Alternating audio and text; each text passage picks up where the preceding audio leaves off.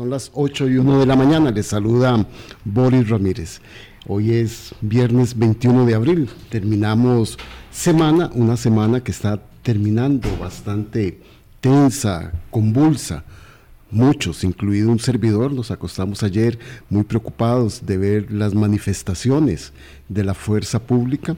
No habían pasado 24 horas del anuncio de, las, de los componentes de la Operación Costa Rica Segura cuando la fuerza pública eh, se tira a las calles, hace manifestaciones, hace bloqueos en defensa de lo que ellos han considerado un logro histórico, que son las jornadas 6 por 6 En el 2017 ¿verdad? hubo también una fuerte reacción de la fuerza pública y se llegó a una solución en el seno del Consejo de Salud Ocupacional del Ministerio de Trabajo se pusieron de acuerdo las autoridades de gobierno, eh, la fuerza pública y quienes los acompañaban desde el sector sindical para poder establecer la jornada 6 por 6. ¿Qué significa eso? Que ellos trabajan seis días y descansan seis. Hay que tener claro que la policía trabaja en condiciones muy eh, complejas por la labor que realizan,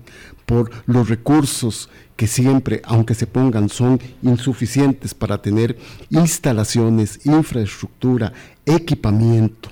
Entonces, eh, obviamente, eh, molestos con esta situación, a pesar de que las autoridades del gobierno habían insistido en que habían conversado con personas que los representaban para llegar a presentarle a la ciudadanía este como uno de los componentes de la operación completa, eh, no es así.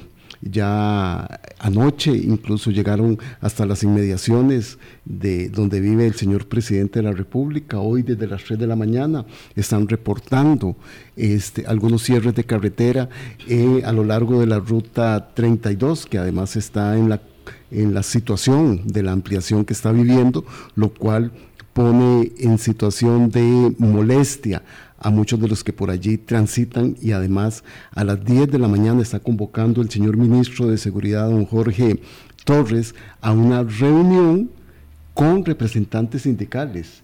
Y hay muchos sectores de la fuerza pública que están diciendo que ellos no necesitan representación sindical en la defensa de, un, de una lucha como estas que están dando. Pero todo esto se da en el marco de esto. Eh, de esta presentación de esta operación Costa Rica Segura, que tiene un componente muy importante y que es un componente que desde hace mucho tiempo venimos abordando de una manera burda, de una manera sin conocimiento, que molesta a muchas personas, que a pesar de las explicaciones amplias que se dan sobre el tema, no estamos teniendo una comprensión total. Hoy vamos a conversar con doña Laura Arias Guillén. Ella es especialista en Derecho Penitenciario y de Ejecución de la Pena y es la Supervisora Nacional de la Defensa Pública. También hablaremos con don Marco Fioli, que es del Subcomité de la Prevención de la Tortura de la ONU, exministro de Justicia, que en este momento está ingresando a la cabina de Hablando Claro. Vamos a hablar con ellos. Marco, por favor, acá, en esta otra silla, ahí donde está tu cafecito. Muchas gracias. Con gusto. Estábamos haciendo una, una introducción, Marco, y estaba presentando tanto a doña Laura como a vos este, para poder conversar en el marco de la presentación de los componentes de la operación Costa Rica Segura, algunos que tienen que ver con el sistema penitenciario y que este es un tema que hemos abordado de una manera burda, sin querer entender muchos de los conceptos y por eso hemos invitado a doña Laura, a quien le damos las gracias por estar hoy con nosotros, doña Laura. Muchísimas gracias a ustedes por la invitación. y saludos a, a Marco Fioli. Muchas gracias, Boris. Un gusto verte después de, algún tiempo. de, tanto rato, Marco. Sí, un, gran gusto saludarte. Este, una primera aproximación. Estaba conversando con doña Laura de qué componentes de esta presentación que hizo el Poder Ejecutivo tienen incidencia en el sistema penitenciario. Sin duda alguna, muchísimas gracias. Sin duda alguna hay que examinar con detalle la propuesta de ley 23.692 que es la ley eh, denominada para restaurar la seguridad pública y contener delincuentes peligrosos, que ya de por sí el nombre eh, nos obliga a hacer un examen interesante de la Constitución. Una reflexión además. exactamente. Eh, la vinculada a la modernización de las intervenciones telefónicas, la que pretende adecuar la ley de justicia penal juvenil eh, y, por supuesto, eh, la necesaria discusión de la propuesta de extradición de personas nacionales, ¿verdad? Requiere una reforma constitucional. constitucional. Además, hay una propuesta adicional que si bien, salvo mejor criterio, yo pensaría que no impacta eh, severamente, digamos, el, el, sistema penitenciario, sí pretende hacer una... Eh, un refrescamiento de lo que eh, viene regulando la Ley General de la Dirección de Adaptación Social y que es la Ley del de, Sistema Penitenciario Nacional, que es la propuesta 23.688, que de alguna forma retoma algunos supuestos que ya estaban contenidos en el reglamento del sistema penitenciario que fue reformado en el 2008, me parece, y eh, también, en el 2018 más bien, y también eh, de la propuesta que estaba contenida en el, en el proyecto 21.800, que es la ley de ejecución penal, que tenía unos capítulos dedicados específicamente a la estructura del sistema penitenciario. Y esto lo que obligaría a don Marcos es, ¿verdad?, a que estas reformas penales, estas reformas legales, perdón, podrían hacer que siga colapsando el sistema penitenciario como ya está. Yo le estaba reflexionando sobre cuando nosotros hablamos del tema de seguridad, la gente suele pensar, y políticamente es muy viable plantearlo de esta manera, que eh, la inseguridad son personas concretas. Esas personas concretas se transforman en enemigos a los que hay que anular, a los que hay que eliminar. Lo que pasa es que la seguridad es mucho más complejo. La seguridad no es Soraya Montenegro, a la que tiramos por las gradas como la novela de, de Thalía. Es mucho más complejo que eso, porque esa es la, esa es la visualización que, que nosotros queremos construir el imaginario de la gente.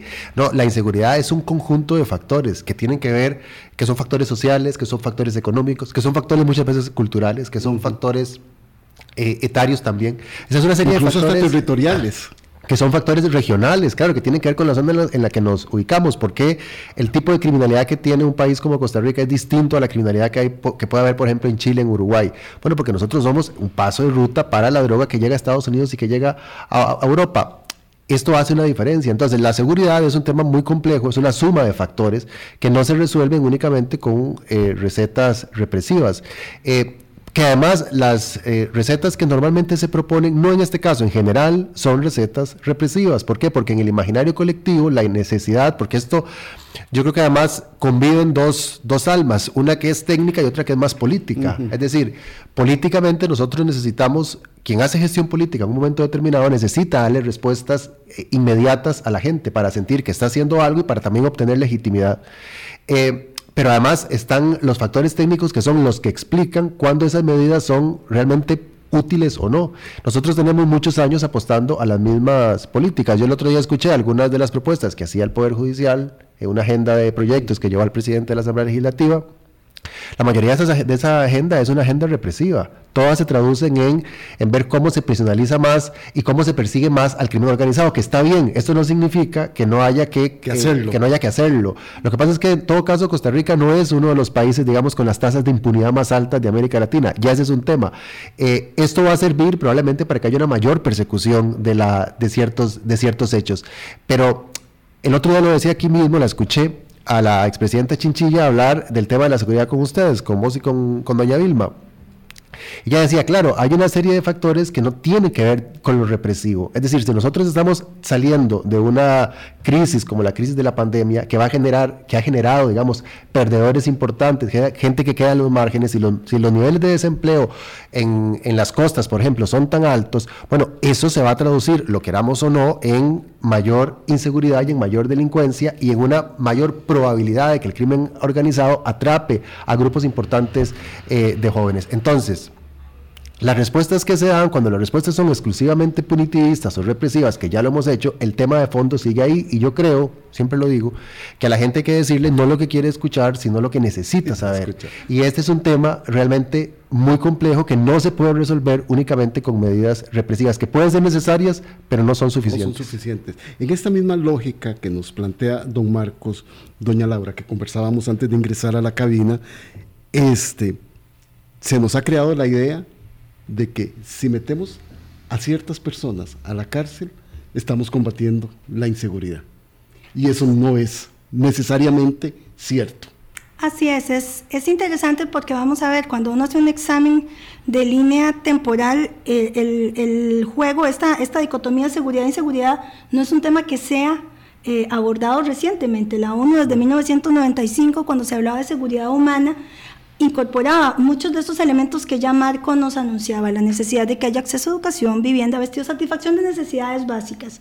En la medida en que estas necesidades no sean adecuadamente satisfechas, por supuesto que generamos un caldo de cultivo para que se eh, faciliten eh, la, reiteración de eh, delincuencia que uno llamaría delincuencia común, ¿verdad? Y además para que haya un espacio para que personas que no han visto adecuadamente satisfechas sus necesidades sean captadas en los escalafones más bajos de eh, la criminalidad para participar en delitos vinculados a crimen organizado. ¿Qué pasa?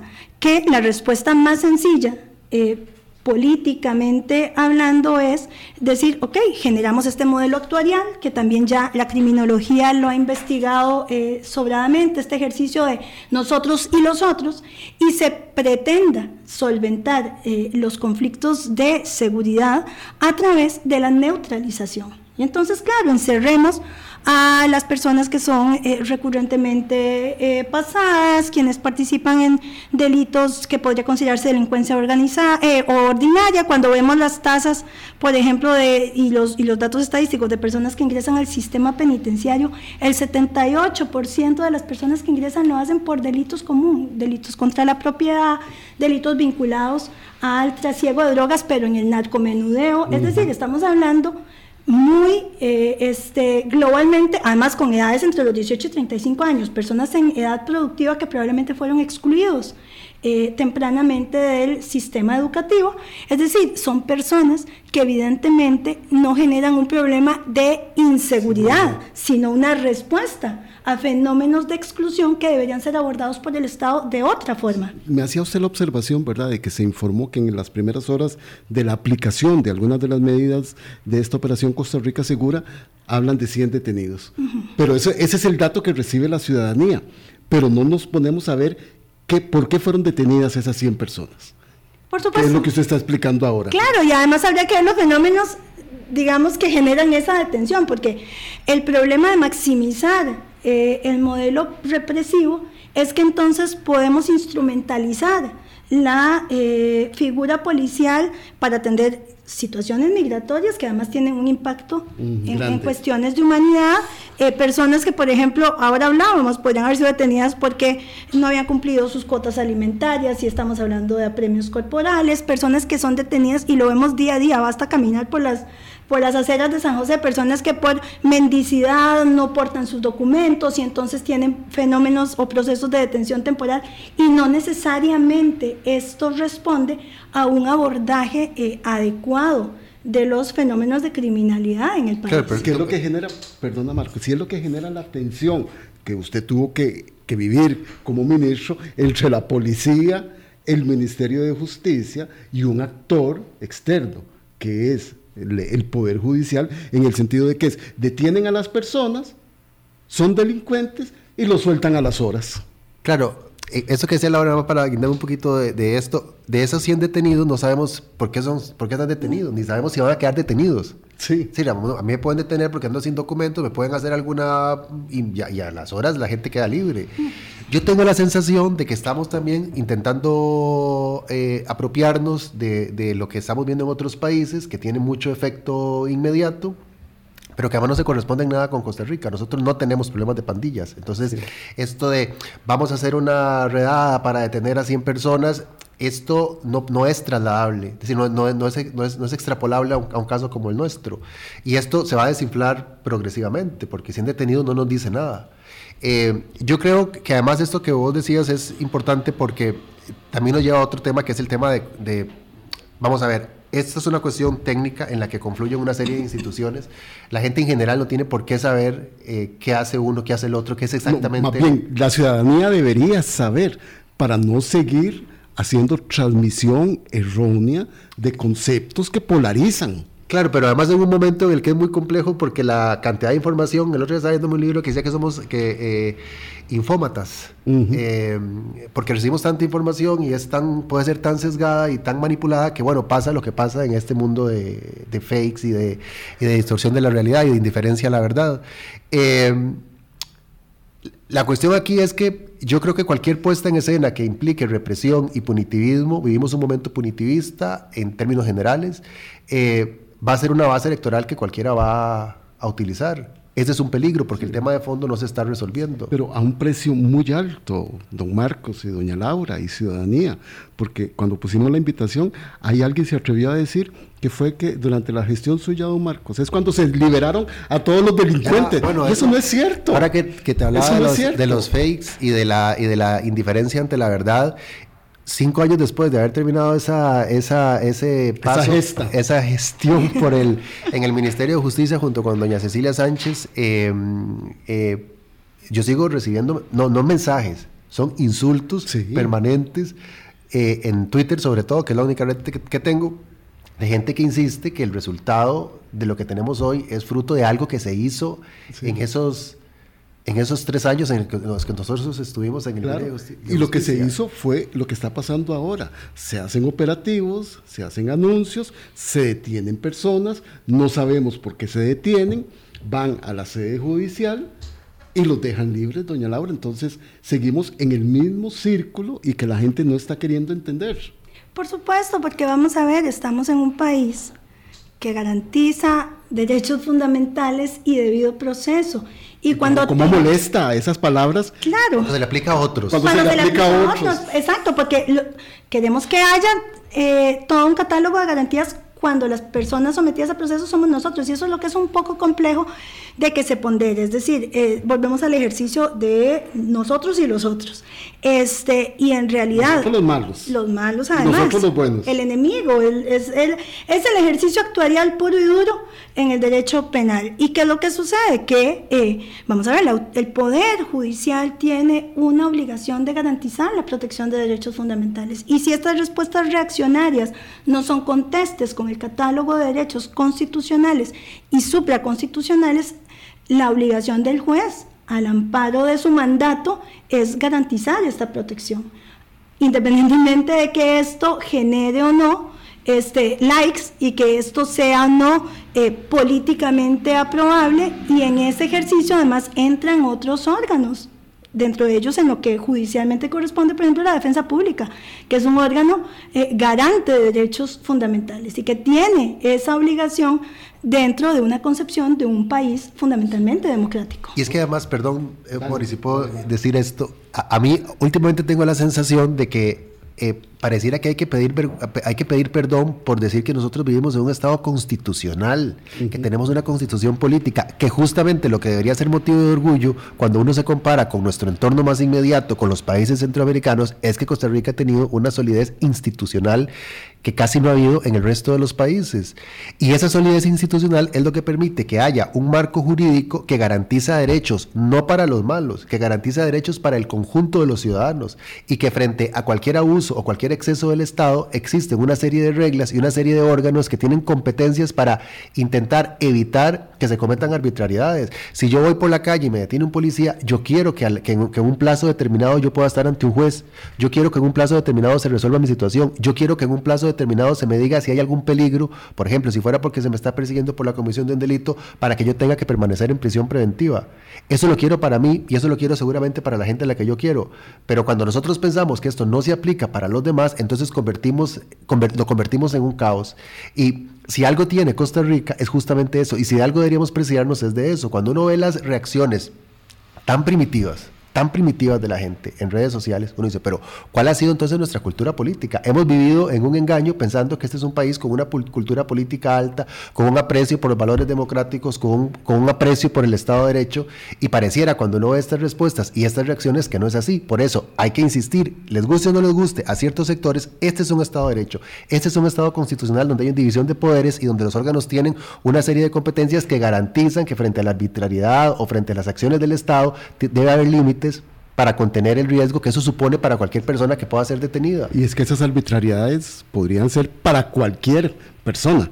Son las 8 y 21. Vamos a hacer nuestro primer corte. Laura Arias, que es supervisora nacional de la defensa pública y especialista en derecho penitenciario y de ejecución de la pena, y don Marco Fiori, doctor por la Universidad de Salamanca y miembro del subcomité de la prevención de la tortura de la Organización de las Naciones Unidas, están con todos nosotros hoy escuchando y analizando este tema que, como hemos dicho, si no lo logramos entender, si no lo logramos comprender en su complejidad y en todos sus factores, vamos a seguir teniendo discursos polarizantes que no nos llevan por una buena ruta. Ya regresamos. Colombia. Con un país en sintonía, 8 y 24. Laura Arias Guillén, eh, supervisora nacional de la defensa pública, Marco Feoli del subcomité de la prevención de la tortura de la Organización de Naciones Unidas, están hoy con nosotros aquí en Hablando Claro. La noche que se hicieron los anuncios por parte del presidente de la República y por parte del ministro Jorge Torres, el ministro Gerald Campos y del viceministro Daniel Calderón, venía yo ahí por la ruta 27 y había un operativo enorme de la policía ahí en, la, en, el gimnasio nacional.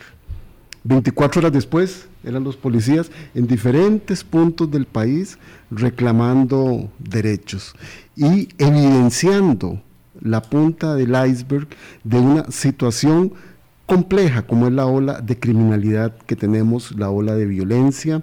Vamos acumulando cifras que nos podrían llevar a fin de año a que sea uno de los años más violentos en la historia del país. Y en medio, el sistema penitenciario, la ejecución de la pena. Inútiles, favorecedores de ciertas gentes, que no le hacen caso a las indicaciones del ministro de Seguridad y del presidente de la República. Y eso genera una enorme roncha. Que tenemos que dar más penas, que tenemos que eh, ser más duros con los delincuentes, que no se le tomen en cuenta sus derechos como personas. Y esa es la realidad que estamos viviendo, doña Laura.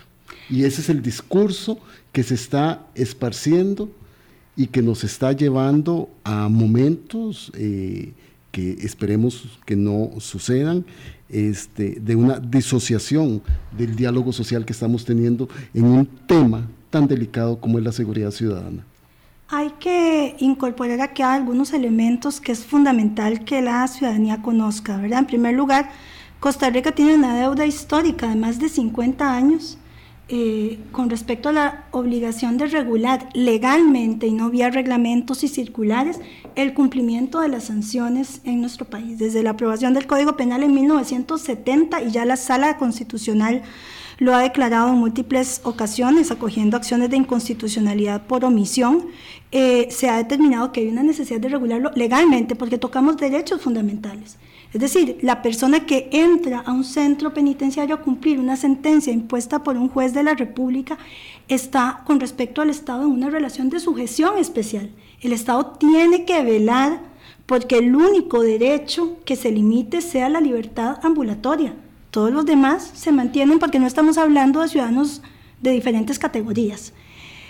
En ese sentido, entonces, eh, por supuesto que eh, una explosión eh, punitivista debe necesariamente virar su mirada hacia el estado del sistema penitenciario, un sistema desafortunadamente olvidado en términos presupuestarios, con una infraestructura eh, agotada, salvo por los espacios que eh, fueron construidos, eh, denominados unidades de atención integral, que tienen un modelo de derechos y que, y que están dirigidos a la inserción, pero que vamos a ver, tres unidades de atención integral en un complejo sistema que tiene mucha infraestructura agotada y que así lo han declarado los jueces, por supuesto que lo único que hace es promover violación de derechos, ¿verdad? Y tres centros penitenciarios que se construyeron en Pocosí, Pérez Celedón y bueno, Alajuela, en San Rafael de Alajuela. Después, los últimos se habían construido en 1999, don, Marco. Y después de 10 años desde que inició el proyecto, quiero decir, ese proyecto de, las UAI que se terminaron de construir durante el gobierno de don Luis Guillermo y el último se inauguró en el gobierno de, de don Carlos, este proyecto empezó a alarmarse, digamos, durante la administración, durante la segunda administración de Oscar Arias. Luego todo el, plan se articula en el gobierno de Laura Chinchilla. Pero esto lo que quiero decirles es que tomó casi 10 años. Construir además es, una cosa muy lenta. Eh, esto que decía Laura me parece que es fundamental, retomar el tema de la necesidad de regular la cuestión del sistema penitenciario, de la legislación que existe. No tenemos una legislación. Eh, yo y el proyecto, es lo único que he leído, digamos, con detenimiento de esta gente que se presentó. El proyecto es bastante más eh, modesto, digamos, que otros que se han presentado no se regula, que es una cosa que a mí me extraña si se ha criticado tanto en términos generales el tema de los beneficios penitenciarios. En este proyecto de ley no se toca nada de los beneficios que se dan dentro del sistema penitenciario, es decir, van a seguir dándose a través de circulares, a través de reglamentos, lo cual más bien debería corregirse, que ha sido el señalamiento, digamos, de la sala constitucional en esta materia. Eh, Creo que además, eh, cuando nosotros pensamos en el tema de las cárceles, y no solamente en ese, sino también en todo el tema de seguridad, también tenemos que considerar que eso cuesta muchísimo dinero. O sea, sostener a alguien en la cárcel no es que nosotros, siempre se dice esto, que hay dos cosas que cuando la gente se le pregunta, rechaza tener cerca de su casa. Una es un relleno sanitario y otra cosa son cárceles, lo cual nos hace presumir cuál es la concepción que nosotros tenemos de las cárceles. A las mm. cárceles van los desechos. Los desechos. A las cárceles, eso es basurero. Nadie quiere eso cerca de la cárcel. Yo, recuerdo estando ahí en, el Ministerio de Justicia, la cárcel de la Reforma está ahí desde los años 60 o 70. Estaban haciendo unos condominios enfrente y un señor nos llamó para exigirnos que no se podían ampliar en los terrenos de reforma las cárceles porque ellos estaban construyendo un nuevo condominio. Ni siquiera era que la cárcel se les estaba eh, poniendo, digamos, por primera vez, sino que además no querían que se ampliara la que ya existía. Esta es la lógica con la que nosotros entendemos las cárceles. Hay un enorme desconocimiento sobre el funcionamiento del sistema penitenciario. Eh, las decisiones no las puede tomar eh, los políticos, las decisiones del sistema penitenciario tienen que tomarse técnicamente, para eso hay equipos. Y, y eso es lo que a veces las personas no comprenden cuando se les habla de que una persona que está en la cárcel necesita someterse a un procedimiento, a un proceso que lo lleve a... porque al final, ¿cuál es la finalidad de que alguien esté preso? La finalidad es que salga mejor, que cuando haya cumplido la sanción, eh, no solamente asuma una responsabilidad por lo que hizo, sino que no vuelva a repetirse los hechos de violencia. Eh, y eso cuesta también, eso cuesta plata. Y el otro punto que yo quería decir, si me lo permite Boris, es, hay que diferenciar a propósito de esta crisis de seguridad que nosotros estamos padeciendo. Una cosa es el crimen organizado y otra cosa diferente es la delincuencia común. Nosotros tenemos ejemplos muy cercanos en, Latinoamérica de que si esto no se controla a tiempo, el desastre es mayúsculo. Yo creo que el, mejor ejemplo es el de Ecuador, que es un país que probablemente se parece más que otros países, digamos, vecinos. Ecuador tenía tasas de encarcelamiento, tasas de homicidios hace ocho años de seis por cada eh, 100 mil habitantes. Eh, Actualmente, el año pasado cerraron con 23 por cada 100.000 habitantes, que eso es el doble de lo que nosotros tuvimos. Y este deterioro lo estamos hablando en cuestión de menos de 10 años. En, en Ecuador, eh, nosotros estuvimos con Naciones Unidas en una misión muy complicada el año pasado yo no sé si ustedes lo, han visto, la, en, las cárceles de Ecuador hay decapitados, hay motines, ha habido 600, muertos en cuestión de dos años, 600 muertos. Las imágenes son realmente eh, escalofriantes, las, las imágenes que uno se encuentra allí. ¿Qué hizo Ecuador en temas penitenciarios durante el gobierno de Correa? Por cierto, porque esto no tiene seña ideológica, esto es muy importante decirlo. Esto no es una cuestión si, de, si se es de izquierda o de si se es de derecha. Eh, esto es una cuestión técnica de sentido común, pero es que las recetas que han abrazado tanto los gobiernos de izquierda como los gobiernos de centro como los gobiernos de derecha en esta materia han sido siempre las mismas. Más represión y más punitivismo. En Ecuador se restringieron beneficios penitenciarios, se eliminó una, se pasó del 40 al 60, como llaman ellos, que es que para poder obtener cualquier beneficio había que obtener, había que tener como mínimo el 60% de la pena descontada. Eh, se crearon megacárceles, se construyeron megacárceles, que eso es un fracaso. En cualquier lugar está mm. demostrado que eso es un fracaso porque son inmanejables y porque el crimen organizado penetra las cárceles. Es que ese es el tema. El crimen organizado no respeta no, está encapsulado. al contrario, las cárceles son un espacio al que el crimen organizado, ante la incapacidad del Estado de, gestionarlas, interviene también y se mete también. Entonces el tema no se resuelve con, la prisionalización.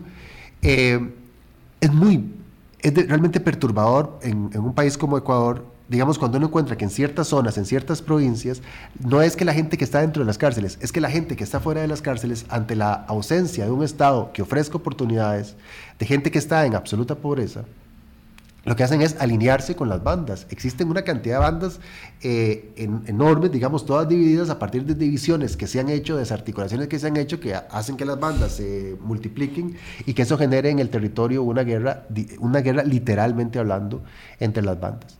Eh, ¿Y esto en qué se ha traducido? En un país que se ha ido haciendo cada vez más, violento. O sea, es que la diferencia de pasar de 6 homicidios por cada civil a 23 el año pasado es realmente escalofriante. Y aquí quiero puntualizar, doña Laura, en esto que nos está explicando don Marco. Hay que diferenciar delincuencia común de delincuencia del crimen organizado. Hay que atender con medidas esta delincuencia común y hay que atender con medidas al crimen organizado porque si no, este caldo de cultivo que está en la delincuencia común va a empezar a ser subsumido por el crimen organizado y ahí es donde se incrementa la violencia. Por supuesto, porque va en escalada y Marco eh, incorporado algunos elementos que yo creo que son fundamentales. En primer lugar, eh, potenciar el encierro genera o favorece el autogobierno de la cárcel. ¿Qué pasa con el autogobierno de la cárcel? Que no hay autoridad posible que regule la convivencia a lo interno. ¿Y qué genera además? La captación y la reproducción de conductas de personas que ingresan, probablemente muy jóvenes por primera vez, por delitos de, poca monta o mediana eh, severidad, para que se incorporen en otros procesos delincuenciales, incluso incorporados a través del mecanismo de delincuencia organizada. ¿Qué pasa entonces? La respuesta del Estado frente a condiciones severas de desigualdad debería ser la equiparación de estas condiciones. Nosotros a veces usamos una frase en, la defensa que eh, creo que es fundamental en, explicando esto. A veces la primera vez que el Estado tocó la puerta de una persona fue en la diligencia de allanamiento, es decir, no hubo acceso a educación, a salud, a vivienda, condiciones de vida digna que deben garantizarse. El Estado, y la Constitución lo dice, no es, no es un invento nuestro, debe garantizar las mejores condiciones de vida para sus ciudadanos. ¿Qué pasa entonces? Que si la pena, tal y como lo decía Marco, tiene un propósito fundamental, que es primero la vida en condiciones de normalidad y segundo garantizar la inserción social, el sistema penitenciario no va a solventar esto. Será una respuesta en aquellos casos en que las otras alternativas estatales fallaron, pero como la última razón, pero no es la primera respuesta para abordar condiciones de exclusión y de desigualdad. O sea que esa persona que fue detenida por un delito menor y que llega a la cárcel, ahí llega ya a convivir con otros delincuentes. Y ahí es donde comienza el círculo no virtuoso, sino vicioso del incremento de la violencia de estas personas cuando tengan que salir, porque así cumpliendo la pena o las condiciones que da el sistema penitenciario, tienen que salir en algún momento. Y no es que los liberan para que vengan a hacer el daño. Por supuesto, porque además vamos a ver, estamos hablando de un sistema que eh, asignar recursos al sistema penitenciario no vende. Es decir, usted puede pedir eh, contenido presupuestario, sobre todo en un estado con crisis fiscal para cualquier otra cosa. Cuando se habla de garantizar derechos de personas privadas de libertad, usted escuchará todo un catálogo de insultos este, irrepetibles. No merecen nada. Absolutamente, que la pena duele y que duela bastante. Entonces, ¿qué sucede? Que el sistema no tiene ni las condiciones estructurales ni de personal para dar este abordaje y este acompañamiento que uno esperaría tenga una persona que ingresa al sistema penitenciario. Además, el hacinamiento, eh, incluso limitando, cerrando estas vías de egreso de personas a través de lo que se ha denominado beneficios penitenciarios, que en, realidad son modalidades distintas para cumplir una pena. Eh, Dependiendo del delito. y de las condiciones personales, genera otro problema, y es eh, el fenómeno que produce la imposibilidad de clasificar. Es decir, hay una obligación desde el Sistema Internacional de Derechos Humanos que indica que las personas deben ser valoradas y clasificadas para que el acompañamiento profesional esté dirigido a la atención de sus necesidades. En un sistema sin infraestructura, asignado, sin personal técnico que brinde abordaje, esto es un despropósito, no se va a lograr. Y entonces, por supuesto que las personas que además cumplirán una pena, que tienen una fecha de finalización, se van a reincorporar a la comunidad. ¿En qué condiciones? ¿Con qué herramientas? Si partimos de que la pena además debe favorecer la construcción de un plan de vida que garantice mantenerse alejado del delito. una vez que se inserta en la sociedad. Exacto. Don Marco, está muy claramente explicado. Falta de presupuesto, falta de infraestructuras. El país es hasta el 2017 que construye y después la última entrega en el 2019 de los tres centros penitenciarios últimos. En la conferencia de prensa posterior a la presentación de la Operación Costa Rica Segura, el presidente de la República sigue achacando, sigue poniendo el dedo en la llaga en esta, en esta situación compleja entre el Poder Ejecutivo, el Ministerio de Seguridad, Justicia con respecto del Poder Judicial, pero además vuelve a incrementar y decir, vuelve a lanzar la idea de que hay que construir más cárceles, pero no como aquella que fue una cárcel de estereofón dice él, llevándole el mensaje a la gente de que además la poca plata que se da está mal utilizada, a pesar de todas las explicaciones que se han hecho de la construcción estructural de esa, de esa cárcel. Yo, yo digamos, habiéndolo vivido en, carne propia, yo entiendo que hacer gestión pública sobre temas de esta naturaleza es muy estresante, eh, pero yo creo que hay que tener también mucha ecuanimidad y mucha prudencia porque nada, nada se gana con, incendiar las, las relaciones ni las comunicaciones. Pero es que están incendiadas. En un tema en un tema tan sensible que nos afecta a todos nuestra calidad de vida, ¿verdad? O sea, todos queremos vivir en un país en, donde uno pueda caminar sin miedo. Em, yo eh, entiendo que esto se referían a una cárcel que se abrió durante la administración anterior, que había entendido, según una comunicación que le leí a la, a la exministra Fiorella Salazar, aclarar que eso no era cierto. Así, porque entiendo que esto lo dijo el, el, señor que está actualmente en el, en el, Ministerio de Justicia y ella lo aclaró, no hay tal cárcel de estereofón. Eh, las cárceles, ah, las anteriores, y también entiendo, yo esa no la conozco, pero quizás, quizás Laura sí, estas cárceles se hicieron además con un, eh, con unos, siguiendo unos estándares, por lo menos las tres de, de las unidades de atención integral que eh, fueron supervisadas por el propio Banco Interamericano de Desarrollo. Yo creo que en las circunstancias en las que nos encontramos, donde se han roto, digamos, ya los, los niveles de, homicidios históricos eh, del país, que se han superado todas las cifras, yo creo que lo mejor en esto también es generar eh, diálogos y ser muy responsables, porque se trata de un tema que no se va a resolver, no se va a resolver peleándonos entre nosotros, no se va a resolver echándole la culpa al Poder Judicial. El Poder Judicial tiene un rol eh, muy determinado, constitucionalmente determinado. Eh, es extraño porque además en este año, en esta semana, en este mes, se han estado ordenando egresos de personas del sistema penitenciario por la administración actual, quiero decir, por, por, el, por, por, el, por los integrantes del Instituto de Criminología actual y lo van a seguir haciendo porque eso está en el ordenamiento jurídico. Eh, y esto de, de, intentar decir que este es un tema que se resuelve con, con, no, no, haciendo lo que se hizo antes, que además lo que se está proponiendo ahora es lo que se ha hecho siempre. lo que, sí, lo que hemos este, vivido siempre. Represivas, las medidas represivas son las que se han, por las que se ha apostado siempre y los resultados no son los mejores. De nuevo, yo creo que cualquier ruta, y creo que seguramente, probablemente esto lo van a anunciar después, eh, entendería yo que va a ser así, eh, esta ruta o cualquier respuesta para la seguridad tiene que incorporar un aspecto eh, preventivo. Y esto se ha dicho mucho, pero y que además estos aspectos preventivos son aspectos estructurales de un país y de una sociedad que se está eh, resquebrajando hace mucho, que está padeciendo unos niveles de desigualdad enormes. ¿Por qué será? ¿Por qué será que Noruega o Dinamarca o estos países tienen mejores niveles de seguridad? ¿Por qué será? ¿Será porque también son eh, países más igualitarios? seguro, tal vez esto algo tenga que ver. Claro, no, y lo que y esto no lo vamos a resolver con más policías en la calle, ni lo vamos a resolver con más cárceles. Con más cárceles. Que, eso es lo que vamos a ver en, en el último bloque.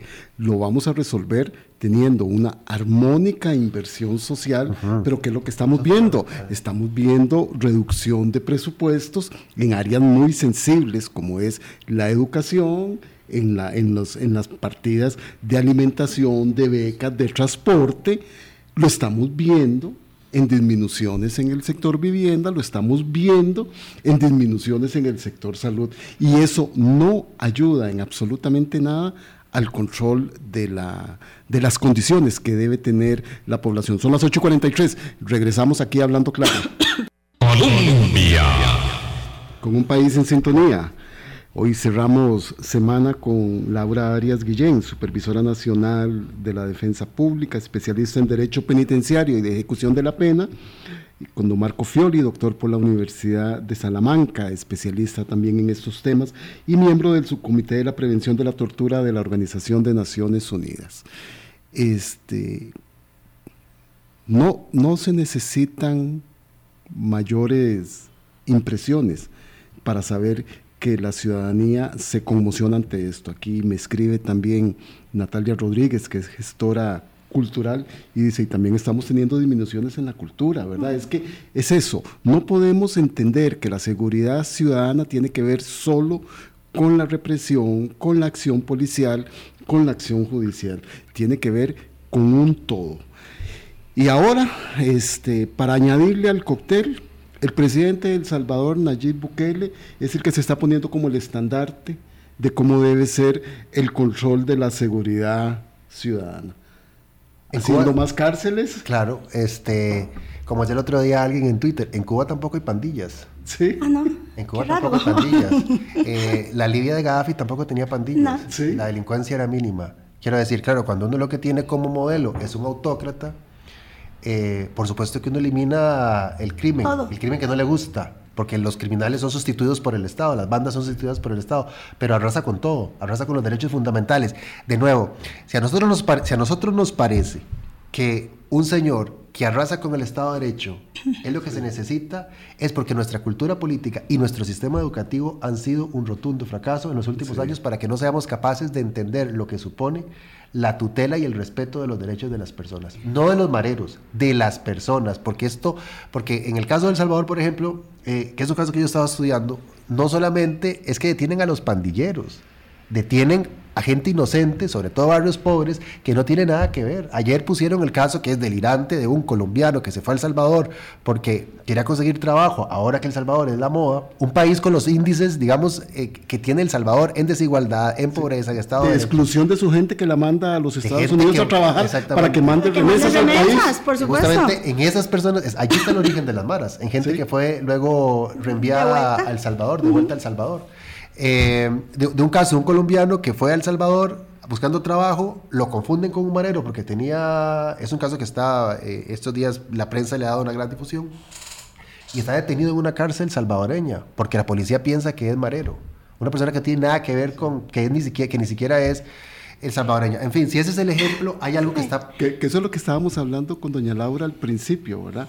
Esa, esa propuesta de ley de peligro social. Por supuesto, y es que es, es un fenómeno que debe examinarse en, en crecimiento. Marco apuntaba a eh, la situación que tenemos hoy con la megacárcel publicitada ampliamente en TikTok del señor Bukele. Pero yo recuerdo haber estado en El Salvador con Cruz Roja Internacional en el 2017 y ya en ese momento, por ejemplo, actividades de control que acá en nuestro país son normales, como las visitas de los mecanismos de prevención de la tortura, las visitas de monitoreo que hacemos eh, a través de la defensa pública, estaban prohibidas por parte del gobierno. Y entonces cuando uno hablaba de protección de derechos humanos a personas que deben ejercer esta función de contralores, eh, era sorpresivo y preguntaban cómo lo hacen. Entonces es un fenómeno que ha venido en aumento. Y ojo, ojo, porque cuando por ejemplo examinamos el texto del proyecto 23.692, que además tiene un nombre de eh, atención al resguardar la seguridad pública y contener a los delincuentes, se incorporan una serie de términos como que una persona sea un peligro para la sociedad. ¿Y quién determina? Exactamente. Determina. Yo puedo ser un peligro para la sociedad si salgo a ¿Con qué caminar. cosa? ¿Bajo según- qué si- si un policía me ve ahí raro. Y según ¿Qué quién, quién Claro. interpreta limitación, por ejemplo, de medidas cautelares distintas a la prisión para cualquier persona que cometa, que se le atribuye haber cometido un delito sancionado con penas mayores No. de cuatro años. Y yo decía, dos hurtos simples en su pena máxima suman seis años. Y un hurto simple es eh, el, el coger un, un paquete de leche en un supermercado, por Dios. Un Y eso es, eso es un peligro. Pero ese tipo de iniciativas laborales, yo creo, estoy convencido de que tienen problemas de... Constitucionalidad severas, el- por la- supuesto. la- va en contra de las de la misma jurisprudencia de la Corte Interamericana. porque, perdón, Boris, la prisión preventiva, esto la gente tiene que entenderla, no piensen cuando se le va a aplicar a otro, piensen si se le va a aplicar a ustedes. La prisión preventiva, si se me va a aplicar a mí, es porque existe razonablemente, es decir, el juez valora y considera que yo puedo afectar la evolución del proceso que yo voy a interferir con la prueba, que yo me voy a fugar, que yo voy a afectar a la víctima, que hay elementos objetivos, porque estar preso tiene que ir antecedida por una sentencia que lo ordene, y cuando esto no pasa, tiene que ser por razones realmente extraordinarias. Pero claro, cuando lleguemos a esa línea delgada de analizar estos proyectos... Requerimos que, de la Asamblea Legislativa. ¿Qué se va a decir? Diputados, si la Asamblea no sirve, no están haciendo lo que se tiene que hacer, el Poder Judicial no está aplicando y seguimos echándole gasolina a una hoguera que ya está encendida. Y creo que en este análisis que usted eh, refiere, además tiene que existir un ejercicio muy responsable, aun cuando sea poco popular, de las autoridades, de los organismos de quienes, de las instituciones que tienen a cargo la defensa de derechos fundamentales de hacer esos señalamientos. Porque, por ejemplo, cuando hablamos de peligro para la sociedad, la Corte Interamericana hace más de 10 años, 15 años, creo, había, por ejemplo, eh, hecho referencia a la violación que significaba de derechos fundamentales y de la, y de la Convención de Criterios de Reiteración Delictiva, de habitualidad. Entonces, no es eh, una situación nueva, no es una ocurrencia de quienes aspiramos a defender derechos fundamentales, es allanar el ordenamiento jurídico e integrarlo a lo que indican los instrumentos de protección de derechos humanos y derechos fundamentales, que además Costa Rica es especialista en aprobar casi todo, ¿verdad? Y luego, en cumplirlo. Lo he revisado, pero la verdad es que no lo he encontrado, no, no he tenido tiempo, pero yo escuché que había una iniciativa para que las, las, personas menores de edad que cometieran delitos vinculados a crimen organizado sean tratadas como, personas adultas. Eso es inconvencional, porque eso va en contra de, los, de la Convención del Niño. De derechos de los niños y las niñas, por supuesto. Yo no lo leído, digamos, yo confieso no haber leído esa propuesta, pero la he escuchado en los anuncios que se han hecho. Eso sería inconvencional. Eso igual igual como sería inconvencional. Aparte de que, perdón, aparte del fracaso moral que significa como sociedad que nosotros a muchachos, a menores de edad, lo que les estemos ofreciendo es ser juzgados y encarcelados como adultos por no tener oportunidades para y no quedar atrapados, digamos, dentro del crimen organizado. Esa es una derrota social, más allá de que también sea, yo creo, inconvencional e inconstitucional. Sí, igual, igual de desafortunado que es, y, y ese sí lo he escuchado hace poco, una propuesta para revocar beneficios, por ejemplo, de la libertad condicional con solo que una persona fuera eh, detenida, donde está el principio y el estado de inocencia. Es decir, no, no, no estamos hablando de, de garantías menores, estamos hablando de eh, los principios que asientan un Estado democrático y un derecho penal de acto, no de autor. Y yo también creo... Perdón, que una cosa que decías ahora eh, de qué hacer cuando lo que vamos a escuchar es el Poder Judicial no hizo, él echaron, lo, no, no, detuvieron y lo soltaron. Frente a esos mensajes y a esa difusión que se hace en, las redes sociales y en, en, este mundo, digamos, tan informatizado de esa manera, yo creo que tampoco podemos renunciar a que haya otras voces que intenten poner cordura a la situación. Es decir, hay instituciones como la defensa pública que yo creo que son esenciales para que la gente también, para poder hacer una labor pedagógica de cara a la ciudadanía. Hay que reforzar también nuestros valores democráticos, que la gente se convenza de que el Estado de Derecho tiene una razón de ser y que importa vivir en una sociedad que se organiza a través de unas reglas y unas normas jurídicas. Estaba pensando cómo, cómo concluir esta conversación que hemos tenido hoy, porque obviamente no caemos bien, no caemos bien, pero sí, don Mar doña Laura, hay que llamar a la cordura, hay que entender cómo ha sido la construcción propia de la institucionalidad del Estado de Derecho de Costa Rica y tenemos que seguir haciendo esto, porque yo no creo que ni el presidente de la República, ni los dos ministros de Estado que participaron en la presentación de esto, ni el cuerpo de asesores que tengan detrás, desconozcan todas estas circunstancias. Entonces, hacer un anuncio que luego va a requerir de expulgarlo muy bien, de analizarlo, de, contextualizarlo y saber que muchas de las cosas que están proponiendo van a chocar con pared, este, ¿por qué lo hacen? Sabiendo cuáles van a ser las respuestas y las consecuencias que van a asumir otras organizaciones, voces e instituciones que tienen que velar por esto. Entrar en la psique de otras personas eh, es un ejercicio, ¿verdad?, complejo. Este, pero yo sí eh, señalaría y apostaría que en, un escenario de esta naturaleza el deber fundamental de quienes eh, dedicamos nuestra vida institucional y personal a la investigación, pienso en la defensa pública como órgano, además con más de 50 años en la defensa de derechos fundamentales, es la de poner en el escenario eh, cuáles son los riesgos, cuáles son las violaciones que propuestas de esta naturaleza puedan generar. Ya. 30 segundos. Que la, la, injusticia social no se resuelve con justicia penal y el crimen organizado es parte de un problema, pero no es solamente el problema que agobia a este país en lo que tiene que ver con delincuencia, pero los enfoques que se hacen tienen que ser enfoques diferenciados y bueno, hay que seguir insistiendo y hay que convencer que este país tiene una cultura política eh, alta y, de la que podamos preciarnos. y, y seguiremos siendo voces, no disidentes, sino voces conscientes de que esto tiene que analizarse, defenderse, la institucionalidad, la democracia, y los derechos, todos los derechos humanos de todas las personas. 8.56, nos retiramos. Muchas gracias a doña Laura Arias Guillén y a Marco Fioli por habernos acompañado hoy viernes en el cierre de la semana. Todos ustedes que tengan un fin de semana muy provechoso. Estaremos atentos a la reunión que convocó el señor ministro de Seguridad para darle seguimiento a lo que está sucediendo ante los reclamos de la fuerza pública. Nos encontramos, nos vemos y nos escuchamos el próximo lunes. Que disfruten.